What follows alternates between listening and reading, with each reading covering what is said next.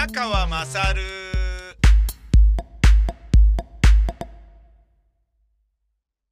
お前の母ちゃん宮川まさるです。おはようございます。今は、えー、5時50分ぐらいです。朝ですね、早朝です。こういう時間に起きるということは、うん、まあ大抵は、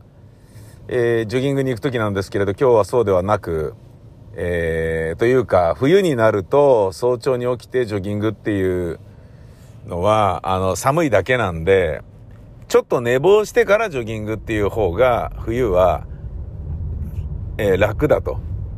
いうことに、えー完全に気づいているんですけれど、まあ、だ要は、あの、ジョギング始めてから1年経ってないんで、ジョギング初心者として、四季折々のジョギングの仕方、えー時間帯どこがいいのかとか、自分の体とどういう相性なのかとかいうことを理解できていない状態ということなんでしょうね、きっとね。うん。真夏はね、もうね、5時台とかにさあ行くぞみたいな感じでね。じゃないと、もう7時過ぎたらくっそ暑くて走ってらんないんで、真夏は。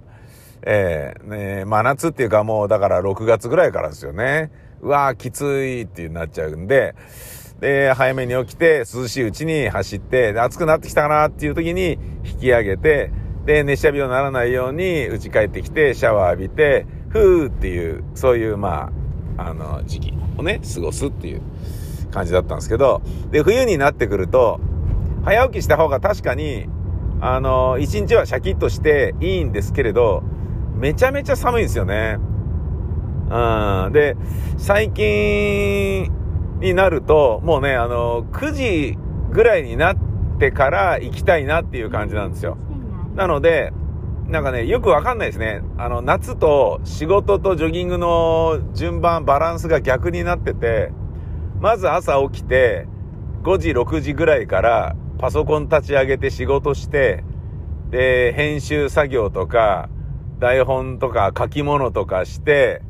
企画書書いたりね、メールを処理したり、ウェブサイトに、えーなんかね、えー、物書いたりなんだりっていうようなことをやって、そんでから、えー、朝ごはん食べて、朝ごはん食べてから着替えて、8時とか9時ぐらいに、えー途中で切れちゃいましてごめんなさい。えーなんで切れたかっていうと、6時になって、えっ、と、いつも僕がつけてる携帯のアラームが発動し、それにより録音が止まっちゃったっていうことなんですよね。えーもうとっくに普段の6時起きの自分の目覚ましよりも先に起きているので、えーそういうことではないというね、あの、録音してたんだよねっていうことでね、なんかアラーム鳴ったから止めるよっていうね、そういうことなんでしょうね。勝手に止まってたっていう。いやー、昨日も切なかったなー本当に。いや、あの、昨日ね、宮川勝 MT に取材行ったんですけど、えー、外へ出てね、歩きながら録音するのは、目立つから、マイクとレコーダーは持つけど、ヘッドホン持たずに行ったんですよね。つまり、自分が録音しながらどういうのが録音されているのかっていうのを、聞くっていうことを、まあ大丈夫だろうみたいな感じで、あのーヘッドホンを車の中に置いて、ロケに出たんですよね。外路、外の収録に。で、だから当然こう、回ってるもんだと思って喋ってたんだけど、そのレコーダーの乾電池がなくなっていて、止まってたんですよね。で、それ知らずにずっと、しかも結構、なんか、あれ俺今日乗ってんじゃないみたいな感じで、めちゃめちゃなんかこう、ハイテンションでいい感じな、面白なことを喋ることができていて、いいんじゃないの？今日の宮川さんたらみたいな感じだったんだけど、パッと見たら、バッテリーロー、バッテリーローとかっていうのが点滅してて、録音が止まっていたっていうね、ゲゲゲゲゲーっつって。で、慌てて車にもう一回戻って歩いてね。で、乾電池入れ直して、ちょっと待てよと。もう一回同じこと喋るの？みたいな。もう一回同じこと喋るの無理ですし、喋りたくないです、みたいな感じのことになるっていうね、ことがありましたね。これもうね、しょうがないね。本当に一人でやってると。で、今もそうですね。途中で終わっちゃったのは、えー、ジョギングをね、夏と冬では、えー、やるのが時間が違うよと。で、最近は、まあ、最初に起きたら仕事をして朝ごはん食べてからジョギングに行くっていうね。えー、8時とかからジョギング行って、で、9時とか10時とかに戻ってきて、そんでシャワー浴びて一服して、で、もう一回仕事再開して、で、遅い昼飯を1時とか1時半とか2時とかに食べるみたいなサイクルになってきて、ちょっとね、こう、いいこととは思えないような気がするんだよね、みたいなことを途中まで喋ってたら切れたっていうね、えー、そんな感じでした。はい。そうなんですよ。なので、今ね、アラーム鳴ったけど、いつもは、っていうか朝、夏はこのアラームのタイミングで起きて、さあ行くぞっつって、そのままバッとね、走りに行くっていう感じだったんだけど、もうあの冬は全然そんな感じではない。で、今日に至ってはですね、もうあの、解体業者が入る日なので、朝早くから行かなければいけないので、あの、ジョギングなんかしてる暇ないっていうね。で、5時に起きてジョギングすりゃいいじゃないかと思うかもしれないですけど、そんなガッツもないっていうね。なぜなら今日ね、1日かけて、ね、あの、解体業者の解体業なので、うひゃーっていうことですから、うん、まあね、あのー、割と人数来てくれるんであれば、とっとと終わるとは思うんですけど、それがね、どのぐらいかかるかとか、意外とね、だ物運ぶのとか、大物をね、ガンガン運ぶとかっていうのは割とサクサクいくとは思うんだけど、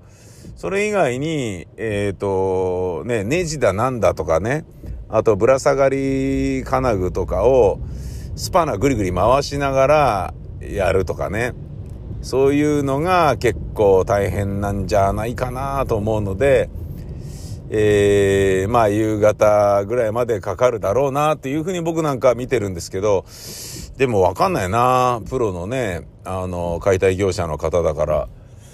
えー、サクッと終わるかもしれないし。で、その方々が、えー、っと、まあ、8時とかぐらいにはお伺いしますみたいな感じだったんで、あ、じゃあもう絶対にね、7時半にはお迎えできる状態でスタンバってないとダメじゃんっていうことで、で、昨日一日、あの、大塚行ってないので、えー、まあ、おとといのね、椅子とお別れをした劇団員たち、ね、椅子との別れを名残惜しむ劇団員たちの写真を撮って、全然インスタ映えしないインスタ写真をアップして、えー、以来、えー、行くわけですから、ちょっとね、まだあのー、解体業者に入っていただくには、ちょっと片付けなきゃいけないものが若干あると。えー、そういうこともあり、朝から行ってるわけです。で、片付けなきゃいけないものがあるっていうことと同時に、えー、長尺シートを貼り直したものの、えー、それがね、乾いてるんじゃないかなっていうことと、えー、乾いてますよねっていうことをちょっと確認したいのと、あと、まあ、それによってコーキング剤を、えー、埋め込んだものが、えー、乾いて固まっているよねっていうのも確認したりとか、あとは、もうあのー、今日からは一直線なんで、今日解体して、えー、明日がアーク引っ越しセンターが吉祥寺に、えー、音響機材を全て運ぶっていうことなので、もう、あのー、このままね、えー、まあいろいろ紆余曲折ありましたけど、大塚レイサマースタジオは閉業する方向で今動いてまして、えー、まあ別にね、その、大家さんとね、えー、管理会社と、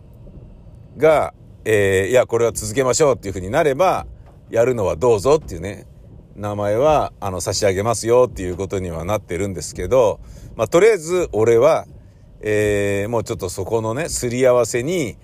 あの、話し合いとかね、えー、応じてる場合も時間もないので、もうちょっと一旦我々は引きますから、一旦ちょっとね、えー、返却しますせーっていう、そういう風にもう切りをつけて、もうちょっとなんかね、あのー、とっととお別れした方が良さそうだなっていう、なんかね、もう肌触りでね、感じたものですからね、えー、手を引く足を引くになるんですけれど、えー、そうなると、えー、もうなんか、あのー、明日アーク引っ越しセンターに持ってってもらう荷物と解体するためのものを分けるでしょ、まずね。で、引っ越し先に持っていく必要はないけど、ここが空っぽになった後に掃除したり、ちょっと解体作業で剥げたところをペンキで補正したりするときに必要な、えー、もの？だから、なんだろうな、えっ、ー、と、足場脚立ぐらいはあった方がいいんじゃないの？とかね。あと、モップぐらいは一本残しといて、でね、引き渡しの時に床掃除して、ほら、綺麗になりましたでしょっていう渡し方をした方がいいんじゃないのとか、なんかそういうようなものを、えー、全部ね、解体で持ってっちゃって、で、なおかつアーク引っ越しセンターに必要なものを持ってってもらうってなると、空っぽになった時に、あ、ここ直したいんだけど手が届かないとかね。直したいんだけども、そのペンキはもう捨てちゃったとか、そういうことになると、またそこでね、無駄なお金と時間がかかって、ねその一回補正する、あの、ためだけに脚立を買わなきゃいけないとかっていうわけわかんないことになっちゃうので、それはちょっとっていうね、ことですよね。うん。まあ、あるあるですからね。なんか届かないっていうのはね。僕あのー、この大塚にね、来る前に神保町のマンションとオフィスを借りていましたが、神保町のマンションを借りてた時は、あのー、新築のマンション入ったんですよね。駅から徒歩2分の。あ、いいじゃん、いいじゃん、つってそこにね、寝泊まりしてたんですけど、で、そこ入って、で、まずは、えー、っと、ちょっと準備頼むか、つって、劇団員のその時は伊代くんがいたんですけど、伊代くんとかと一緒に、えー、やろうと思ったんだけど、あれ？っつって。これ、えっと、電球買ってきましたけど、天井に届かないので、電球つけられませんね、みたいなことになって。意欲に鍵渡して、ちょっと電球だけつけてきてくんない？今日俺夜、そこに行くと思うんだよね、とかって。布団持ってきたから泊まろうと思うんだよね、とかって言ってたら、いや、布団は敷くことはもちろんできんだけど、電球を仕込むことができなくて、あれ？っつって、電球がつけられないみたいな感じになって、何これ？みたいな。で、会社でね、働いてた伊代くんを、だ連れてったのかななんだわかんないけど、肩車するみたいな感じで、つけるっていうね、人が二人いて、なおかつ道具も使わずにってなると、肩車しかねえのかみたいな、そういう感じだったりしましたね。そんなようなことにね、なりかねなくなるので、うん、これちょっと、ね、気をつけないとっていう、そういうことですよ。はい。まあ、でも、無事ね、解体がね、大きな事故もなく完了すればいいなというようなことを強く思います。えー、間もなく大塚に、っ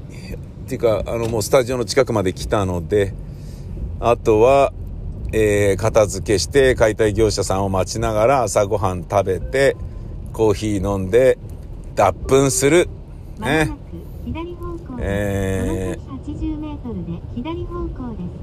でも今日雨降ってるんですね。おおなんか変なパトカーが見回りしててすげえ焦った。とりあえず、パトカー見たらビビるって、なんかこう、よっぽどやましいんだろうな。いや、びっくりした、今。何、何、何？とかと思っちゃった。あの、音が出てないのに、サイレンのようなものがぐるぐる回ってるっていうミニパト。怖かったよ、怖かったよ。大丈夫だよ、僕何もしてないよ。大丈夫、大丈夫。きっと大丈夫。きっと大丈夫 えー、というわけで、もうここに来るのもね、あと何日なのやらという大塚に、雨の大塚に到着しました。えー、ホテルパルというラブホテル。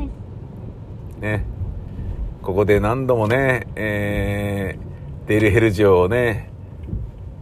指名したおじさんがね、あの、お姉さんと一緒に消えていくのをね、見たことか。ね。